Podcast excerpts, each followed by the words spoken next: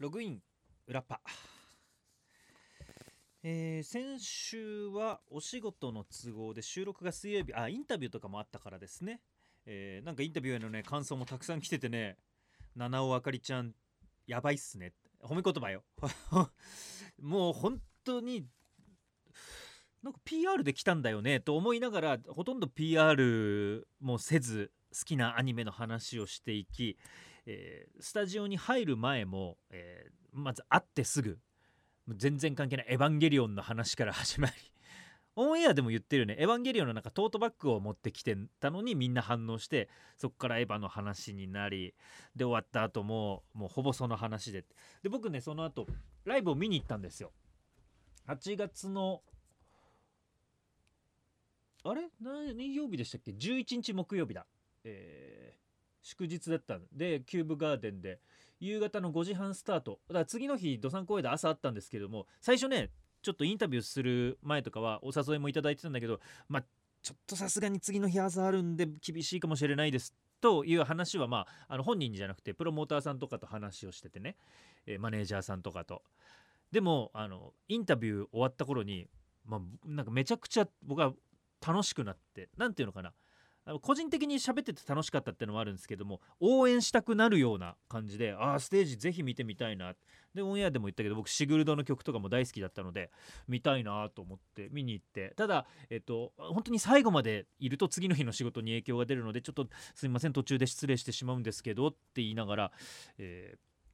でもねなんだかんだアンコールはちょっと見られなかったけど本編最後までは見ていくっていうぐらいいてねすごく良かったです。あの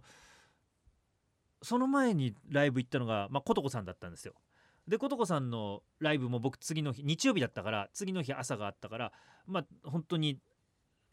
ことこさん5時スタートだったのかな？ちょっと30分早かった分最後までギリギリ見られてでも終わった後の挨拶とかで感想は言えなかったからここを通して言うんですけれども あのことこさんのライブ見ながらあの頭がおかしくなりそうだったっていうのはあのことこさんの今回のアルバムがもうキュンキュンソングなわけですよ。電波ソングだからもうずっともうあの可愛らしい感じでもうピンクとか原色がストレートにこっちに刺さってくるみたいな。であの僕が見るライブの中では初めてだったからまあそれもすごく良かった。楽しかった。でこれ歌えることこさんすげえなっていうふうに思っていたら七野あ七尾あかりさんももうあのキュンキュンとかではないんだけれどもやっぱちょっとボーカロイドチックな歌の歌い方とかめちゃくちゃ早口とかであこういうのを生歌で生で歌うあの当てるあの口パクとかじゃなくてねあの収録とかはさ、まあ、やり直しとか聞くわけじゃないですか。でもそうじゃなくて生でやるのってすごいなってのを2連チャンで見せつけられた8月7日と11日というこの1週間でしたね。とってもあの良かったです。なのでまた来たら見に行きたいなと思うし、うん、あだからね七尾あかりちゃんはとってもフェスとかで出たらすごくいいと思いますっていうのを最後、えーマネージャーさんに言い残して、えー、と僕は途中でもう、ね、後ろ髪引かれながら戻ってきたんですけれども。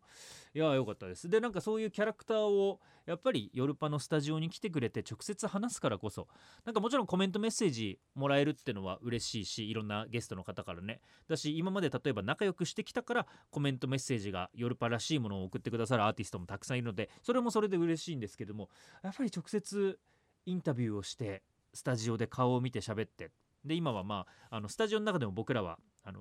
マスクなんですよ一人で喋る時は僕今マスクしてないけれどもえゲストインとか、まあ、コロナの状況もあるのでねあの全部の表情見えるわけじゃないんですけどでも顔を見合わせながら喋るのはすごくいいなっていうふうに思いましたね。うん、ぜひまたあの北海道のライブ今回が初めてじゃなくてね何年か前にも来ててってなかなかねこの普段も北海道ってライブから外されがちな場所なんですけれどもそれでもこのコロナで厳しい中、えーライブに入れてくれてるっていうねラインナップに。それは嬉しいことできっとまた来てくれると思いますのでぜひ今回ヨルパのインタビューを知ってでヨルパのインタビューが流れたのはライブの後だったので先週のね13日の放送だったから、まあ、そこからまた次回行きたいなと思う方が、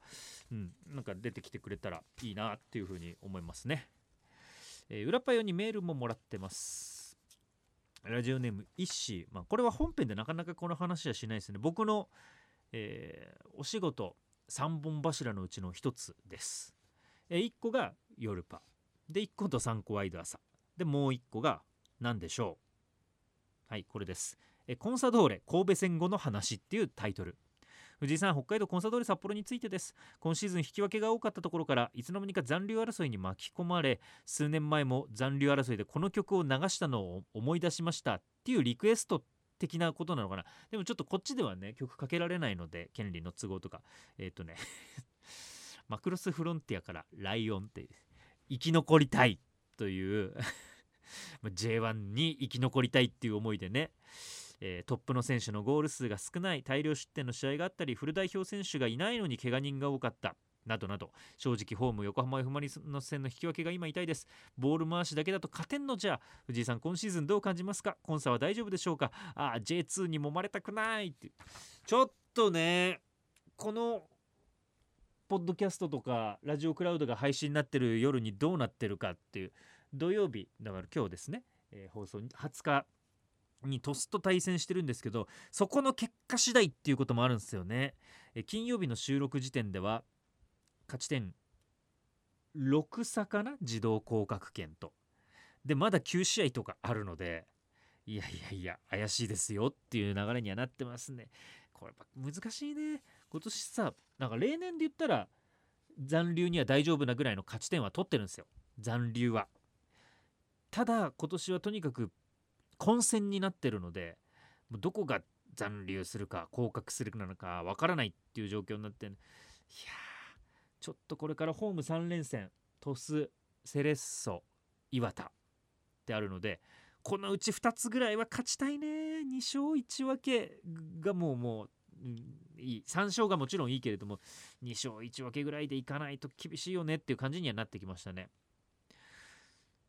まあ、うんもちろん J1 にいることが一番ね日本のトップクラスでサッカーできるっていう僕もいろんな取材とか中継に行ったりする時にコンさんが J1 にいるっていうことも大事だし相手が J1 っていうことも結構な何て言うのかな僕ら放送陣としての満足度もやっぱり高いし相手のね、あのー世界で活躍してたとかね日本代表の選手とかがいる方がねそれはそうだしで応援してるサポーターもそうじゃないですか。でそれを目指して J3J2 の選手たちも頑張ってより高いレベルでってなってるのでねそこでぜひ来年も戦ってたいねっていうふうには思いますね。はい、はい、っていう感じでじゃあそろそろまた行きましょう。このラジオクラウドそしてポッドキャスト恒例のツイキャスタイムです。ツイキャスをしながら収録をしてちょっと生放送チックにね。えーっとツイキャス。始めます。これやるとやっぱりなんですけどチリチリっとちょっとうわ怪しいっすよこれ。今ツイキャスで見られてんのかな。電波不足。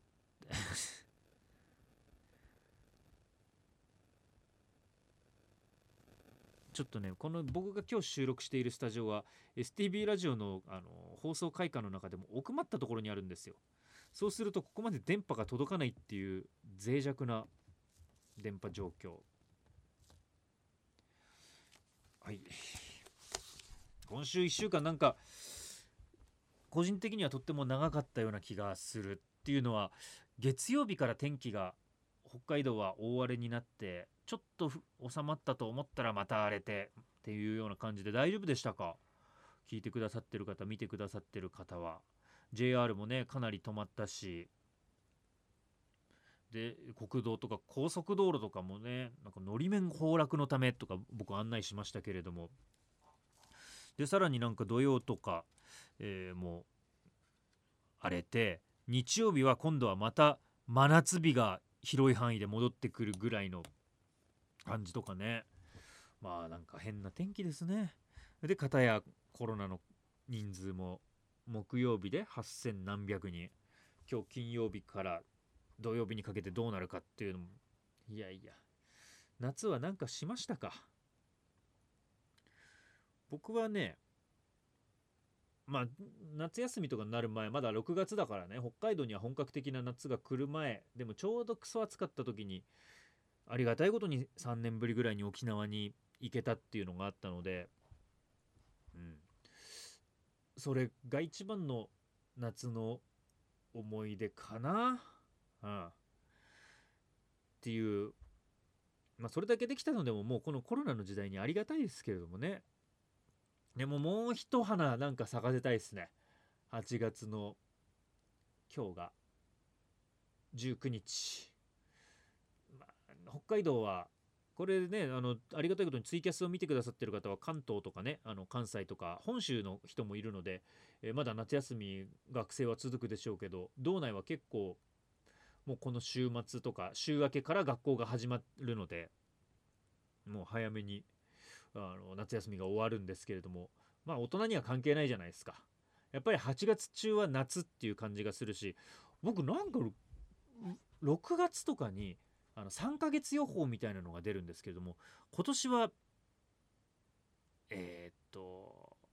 なんだ残暑。厳しめですよっていう風に言ってたんですよ天気予報で。でも今のところそんなに厳しくない。昨日に関してはなんか札幌も23度とかそれぐらいだったしね。うん。はい。じゃあちょこちょこ。えー、ツイッターでアヒルパパ京都めっちゃ雨でした。いやもうこれは本州もね北海道もですけれども東北もだし、えーなんか九州もだしって何なんですかね。はい。パラディンこんにちはこんにちは。パンダもはいこんにちは。なんかメールとか読みますか。先週はね、えー今週でもそんなにこっちで読む メールがあまりない。本編で読みたいと思って撮ってあるんですよ。先週がフリーだけどほぼあのゲストの方来るので読めないと思いますよって言ったので撮っておいてあるのがねあったり。あとは今日今回の本編で読めなかったメールを読んでしまうと、えー あこの曲かからなかったんだって。本編が2015年のアニソンリクエスト祭りだったんですよ。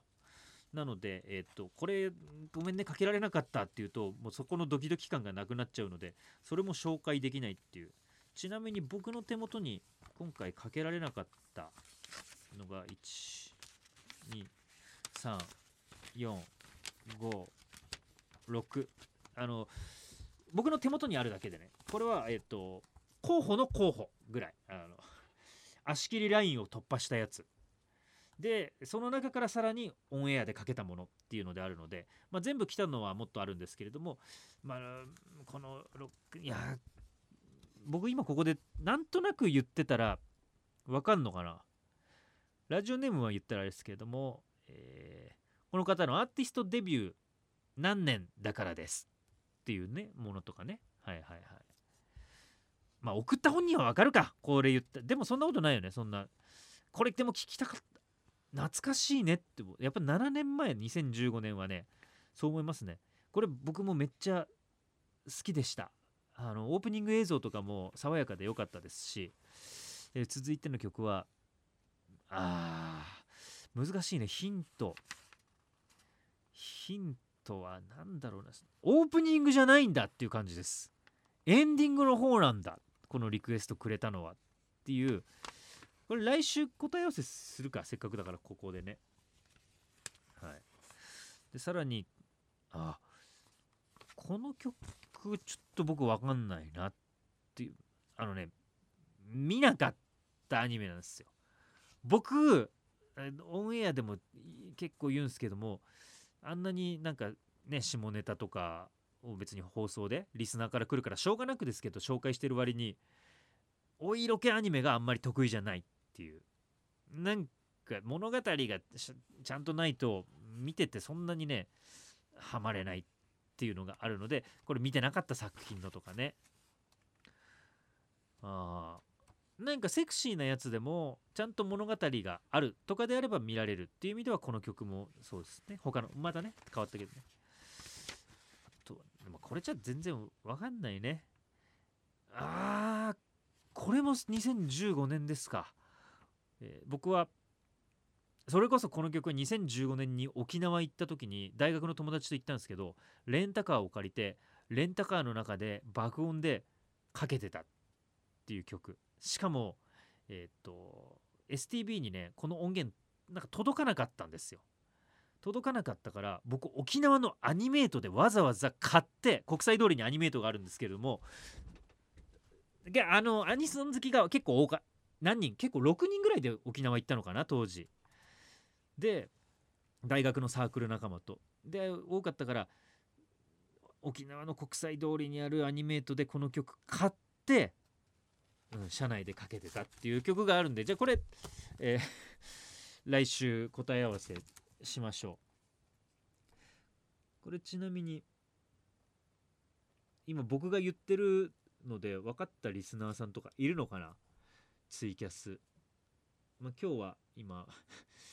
えーまあ、いつもよりちょっと少ない10人がこの瞬間のリアルタイムは見てるんですけれども。どうだろうね。はい。まあこれだけじゃなかなか難しいかなっていうちなみに最後最後にまあ一番多めに喋ったっていうことを考えると,、えー、とこの曲はねまあその僕が苦手だと言った中でも割とお色気アニメですけどもうバカバカしい感じの僕それ見てましたって。うん。はい。っていう感じですかね。えークローバーサウンズ。あお茶をありがとうございます。10いただきました。えー北斗。藤井さん、お盆に帰省は随分してない感じですか？もう随分っていうかもう十何年してないんじゃない？コロナ関係なく。わざわざお盆に帰らなくていいなっていうのもあるし、お盆ってなんだかんだ仕事あるんですよ。僕ら。あの放送機はありがたいことにね。みんなが休んでる時が僕らの仕事のしどき。例えば、まあ、コンサドーレの試合が結構あったり今年どうだったんですかね？姉さんも噂は聞きますか？ライジングの話とかは。あライジング行ったんですか？ええー、キャンプですか？な何日目に行ったんですか？しょえ今年は金曜日から始まったんですか？変わらず。金曜日の夕方ぐらいから。金曜日昼から。目玉は誰だったんですか？ SUPER BEAVER から始まりへえ3日間で一番のなんか目玉みたいなのは？ Vaundy。はい。あコロナで来られなかったんですか？はあ。うえー、マジっすか？できたんですか？あ Vaundy さんが来られなくて藤井風さんになったすごいめ、まいたまたまあの売れ超売れっ子の藤井風さんの、ま、周り本人も含めて全員空いてて急遽来られることになった。えー、いわゆるバンドメンバーとかも含めて。はいはいはあすごい。まあね Vaundy さんを楽しみにしてた人たちはもちろん残念ですけれどもめちゃくちゃ豪華ななんかチェンジなんですね。へえなんか僕の友達も何人か、えーライジング行くってそれはもうお盆じゃないですか。だからなんだかんだお盆はね予定は僕は毎年入れないでおくっていう。何が入ってもいいようにっていう。今年あんまりアニソン関連いなかったですね。僕も見たけど。でジョインアライブもアニソン関連はあんまりあのブルエンブルエンいましたよね。あれいなかったかな？いたと思う。うん。ぐらい。まあブルーエンフーはアニソン関連ってもう言っちゃあれなのかもしれないですけど普通にドラマの主題歌とかやってますからね。そうっていうのもあるから。うん。お盆とか帰ったんです。今年飛行機とかも去年に比べて60何パーセントアップとかね。そういう風に言ってましたからね。うん。まあまあそんな風にねあのいろんなイベントが復活してきてよかったし、まあ、コロナはどうくなったからまあねどっちがいいってのは明言は避けますけれども個人的にねどっちっていう思いはあるけれどもそうですね。お盆昔からでもあんまりお盆にお墓参り行ったっていう記憶が我が家ではそんなにないかもしれないお盆じゃなくてお彼岸とかそういう時に家族みんなで車で行ったなって思いはあるんですけどお盆はねどっちかっていうとお墓参りよりあのうちの親実家が2世帯住宅だったんですよ。父親のじいちゃんばあちゃんと一緒に住んでて。なので、えーと、そこに親戚がみんな集まるお盆はっていうんだったから出かけるんじゃなくてみんなを迎えるっていう感じだったんですよ。だから今もじゃあお盆にみんなでお墓参りに行きましょうっていうのが実家にはないのでまあお盆だから帰ってこいよっていうのもね、うん、そんなのはないのかな。だから僕言ったらお盆どころか正月ももう最後に帰ったのいつか分かんないですよ。だってその時期に帰ると高いんだもんっていうのと、えー、例年お正月じゃなくて1月のまあ20日前後に、えー、と土日で奈々さんがライブをやるんですよ。水木奈々さんが埼玉スーパーアリーナだったり、えー、ファンクラブイベントとかは日本武道館日本武道館セブンデイズっていうのをやったのもありますね。っていうぐらい、えーと、やるんです毎年。なのでだいたいお正月は帰らずに時期をずらしてそこで帰省と奈々さんのライブを一緒に楽しむっていう感じ。だしうちの親もなんかそんなになんで帰ってこないんだって言わないので帰んないですね、えー、パラディンはお盆は仕事だったので残念ながら墓参りへは行けませんでした。僕ご先祖様ってそんなにあの心狭くないと思うんです。なんでお盆来ないの？っていうふうにはならないと思うんですよ。でそれはあのご先祖様のことを思って、うん、あの日々生活してでお墓参りも行ける時に行けばいいと思うんですよ。あの初詣とかも一緒です。お参りとかもね。だからまあ思うことが大事なのでね。あの行って思いを馳せるとか家族みんなが集まるっていう機会を作ってくれてるわけじゃないですか。ご先祖様は。絶対自分のとこに「お前挨拶殺愛来いよ」みたいな風にはなってないはずなので。だからその機会が別のところで作れていればまあ問題ないでしょうと思っております。勝手に自分の都合のいい感じでね。まあコロナなのでこの3年で僕何回帰ったのかな？でも多分2回しか帰ってないですね。コロナになってから。2020年。になったでしょ？で2021年の3月にまず1回帰ってるんですよ。サッカーの日本代表の試合とかが久々に、えーと、観客を入れてやるっていう日産スタジアムのチケットをたまたま取れてっていう本当その時はもう5,000人とかだったんじゃないのかな？5,000人も入れてないのかな？とにかくあのチケットピアじゃなくて E プラスに貼り付いて発売のタイミングでリロードリロードリロードリロードリロードってやりまくってでなんとか取ったっていうので帰ったの1回。で去年の11月がちょうど収まってたかなんかで1回帰ったっていうこの3年で2回。このスパンは一番多分長いと思います。今までだったら一つの季節に1回ぐらい帰って誰かのライブに行ってたので。ナナさん行ってルナちゃん行ってリサ行ってとか、うん、そういうことをやってたので、うん、これだけ帰らないのは珍しいですね。はい、時は15年ぶりの墓参り場所忘れてた。お墓の場所を忘れてそのいわゆるお寺は分かると。でも区画が分からないのかそれともお寺の場所すら分かんないのか。僕母方のばあちゃんのお墓参りが多分最後に行った墓参りで4年前ぐらいかな。うん。コロナの前の年そのもう一個前の年だったかもしれない。それは初めて行ったんですよ。あの母方のおばあちゃんが亡くなる前はそっちの母方の方のお墓って行ったことがなくておじいちゃんは僕が生まれる前にもう亡くなってたのでっていうのもあってしかもね山口県なんですよ。宇部、えー、エヴァンゲリオンでおなじみの宇部。なので遠くて行けないっていうのもあったから行ってない。でもおばあちゃんが亡くなってあのお骨を納めに行くタイミングは僕は仕事で行けなかったんです。でその後のタイミングでお骨を納めた1ヶ月後か2ヶ月後ぐらいだったかな時間ができたから山口まで、えっとお墓おばあちゃんのところにあいつあちょっと間違えました。えっと福岡で奈々さんのライブがあったので 福岡まで奈々さんのライブに行ってじゃあでもそれにちゃんと合わせて時間を作るようにして福岡と山口ってもうすぐなんですよ。えっとあそこなんだ関門海峡ですか、えーあそこをあの越えるんだけど電車が通ってるのであのすぐ行けるので、えー それで宇部まで行ってお墓参りしてから奈々さんのライブに行くっていうことだったんですけれどもあでもだから4年前かな、うん、2019年が僕が最後に行った奈々さんの福岡ライブだったのでそうですね。2019年に行って、うん、っていう。でその時は初めて行ったから、えー、とお寺も初めてで区画も初めてで。でお墓参りだけして。うちの父方のじいちゃんばあちゃんの